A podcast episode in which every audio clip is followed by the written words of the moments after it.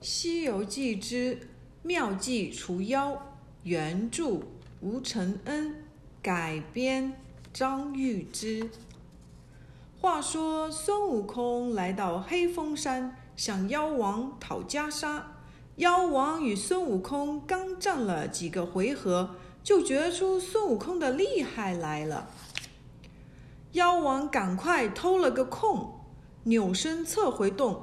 小妖迅速地关上洞门，孙悟空在洞口外叫骂不止，妖王就是闭门不出，只管书写请帖，邀请各山魔王来参加佛衣会。孙悟空无奈，只得先回禅院，对师傅说了经过。唐僧听了越加恼怒，众僧更是提心吊胆。因为他们知道袈裟找不回来，这猴精定是不能饶了他们。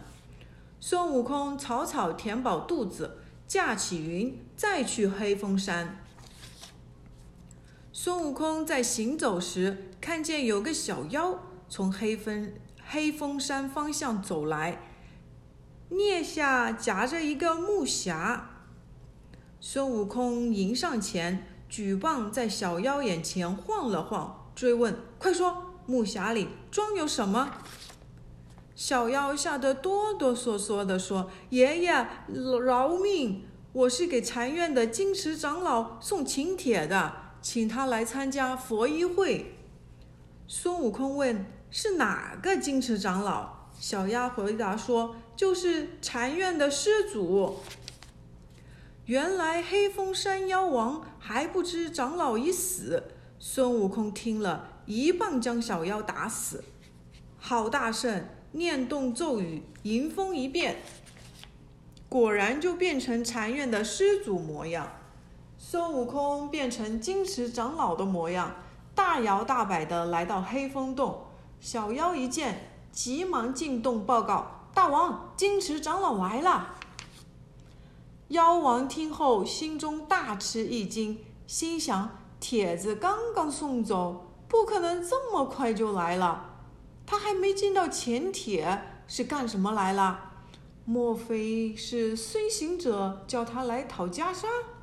妖王想了想，吩咐管事的小妖说：“先把佛衣藏好了，不要让金池长老看见。”由孙悟空变成的金池长老走进了洞门，见二门的门上有副对联。静隐深山无俗虑，幽居仙洞乐天真。进到山门里，妖王下阶迎接，穿着是黑袄，罩的是黑披风，戴的是黑帽，蹬的是黑靴。饮了两杯茶，由孙悟空变成的金池长老开口问。听说大王要开个佛衣会，那佛衣是少有的宝贝，大王可否让贫僧先开开眼，保一保眼福？妖王故意装傻说：“老友错了，袈裟是唐僧的，他在你那里借宿，怎么到我这里来看呢？”由孙悟空变成的金池长老笑着说。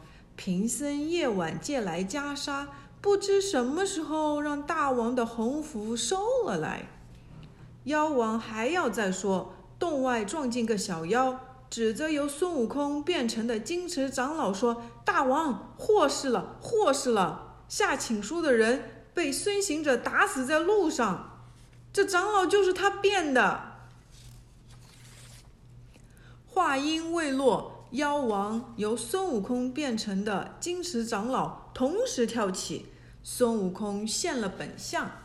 这场好斗一直从洞里打到洞外，从洞口打到山头，再从山头杀到云里，通雾喷沙，飞沙走石，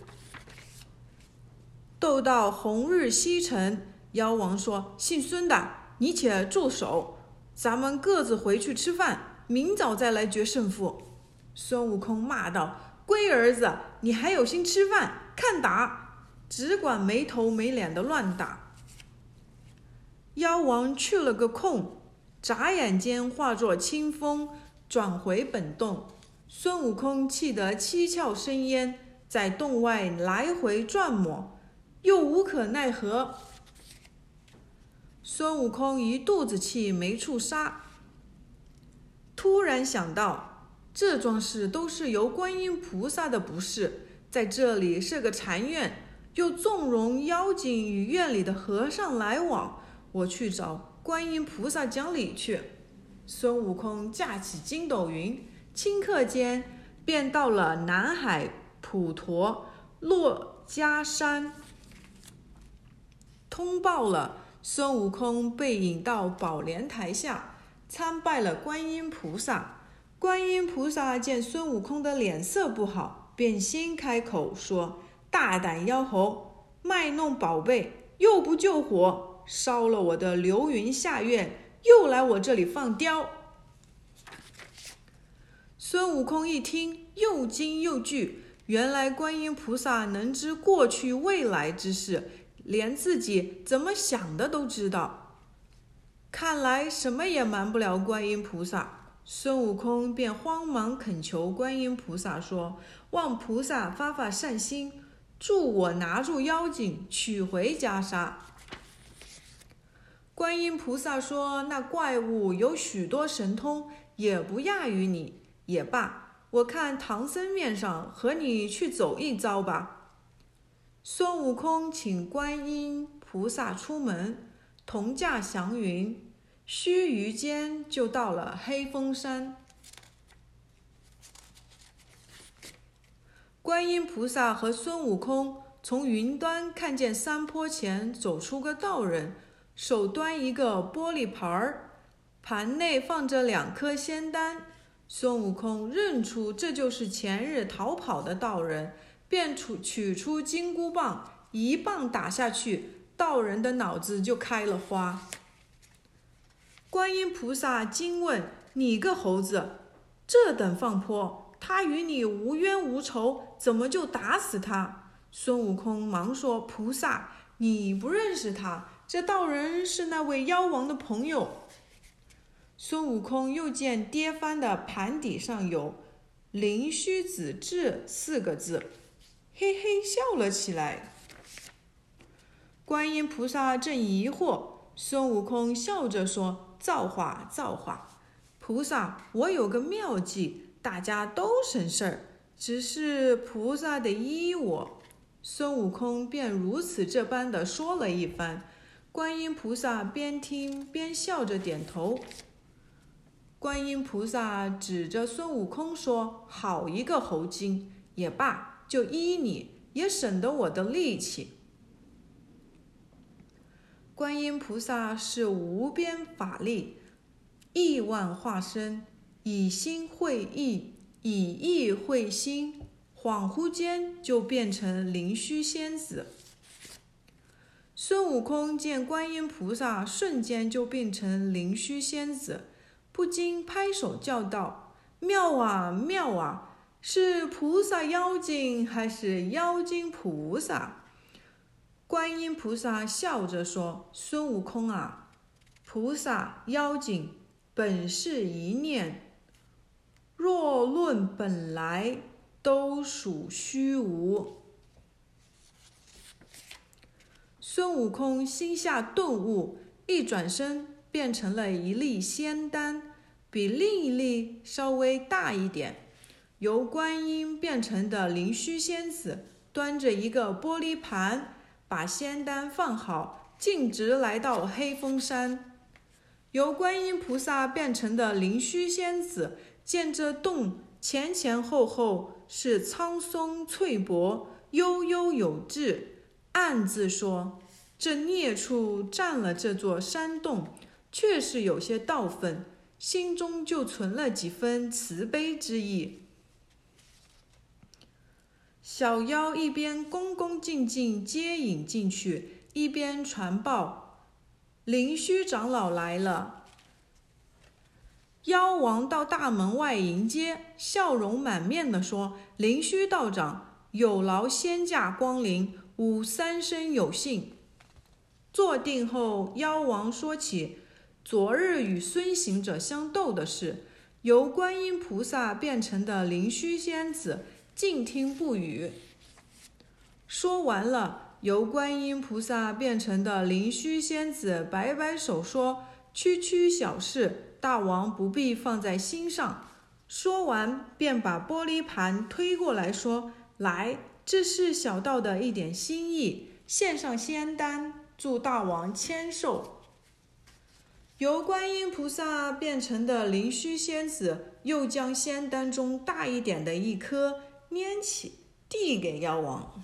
妖王高高兴兴地接过，轻轻往嘴里一放，还没等咽，这颗仙丹就呲溜的滚进了妖王的喉咙。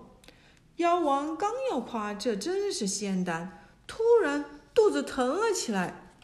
妖王听见从肚子里传来孙悟空的声音：“龟儿子，我老孙在你肚子里，快快交出袈裟！”不然我拧断你的肠子！观音菩萨也现出了本相，大声喝道：“大胆孽畜！那袈裟是我佛如来赐给唐僧的宝物，保佑唐僧上西天取经。你怎能偷来？快快还给我！”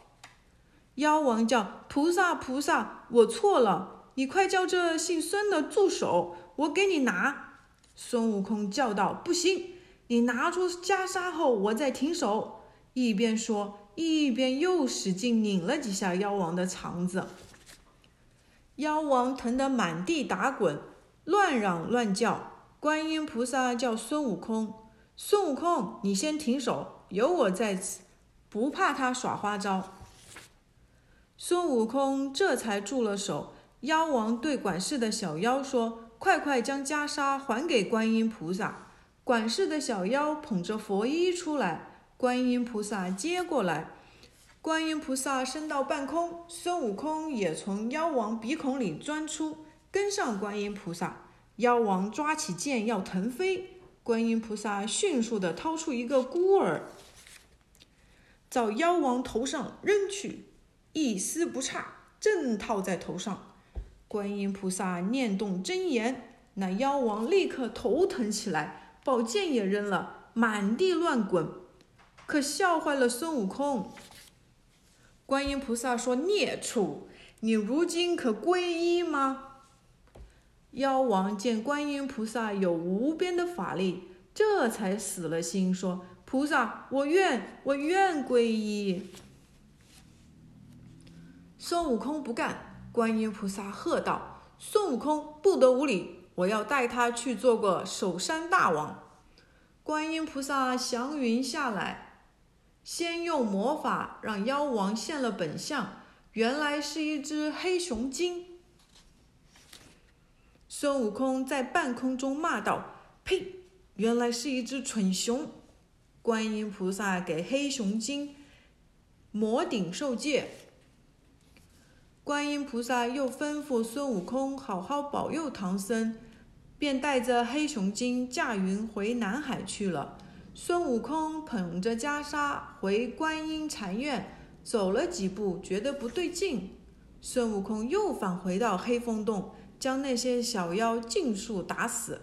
孙悟空又在洞周围堆满干柴，放了一把火，火熊熊烧了起来。黑风洞顷刻间变成了红焰洞，唐僧正眼巴巴地等着孙悟空回来，忽见半空中彩雾灿灿。孙悟空捧着袈裟下了云头，喊：“师傅，袈裟找回来了！”唐僧大喜，禅院的众生眉开眼笑，都说：“这下好了，这下好了，我们的性命保住了。”夜歇了一宿，次日一早，唐僧师徒上路，众僧自然是毕恭毕敬的相送。行了五七里荒路，这一日天色将晚，师徒远远的望见一村人家。唐僧说：“徒弟呀，我们去那村中告诫一宿如何？”孙悟空睁大了火眼金睛，细细查看。没有看到什么异常情况。孙悟空对唐僧说：“师傅，请行，这是一村好人家。”师徒两人走到街口，遇见一位少年，头裹白布，身穿蓝袄，持伞背包，脚踏着一双草鞋，像是要出远门的样子。孙悟空顺手扯住少年，问：“小孩儿，我问你，这是什么地方？”不想小孩儿气哼哼地说。莫非我村里没有其他人？为什么偏来问我？孙悟空陪笑着说：“小孩儿莫烦恼，与人方便，自己方便嘛。你就告诉我地名，又有何不可？我也可以帮你解解烦恼。”少年气得乱跳，一边想挣脱孙悟空的手，一边说：“倒霉，倒霉！家长的窝囊气还没受够。”又来了这个光头，受他的亲戚。孙悟空又气又觉得稀奇，便紧紧抓住少年不放，说：“你有本事劈了我的手，我就放你。”欲知后事如何，请听下集。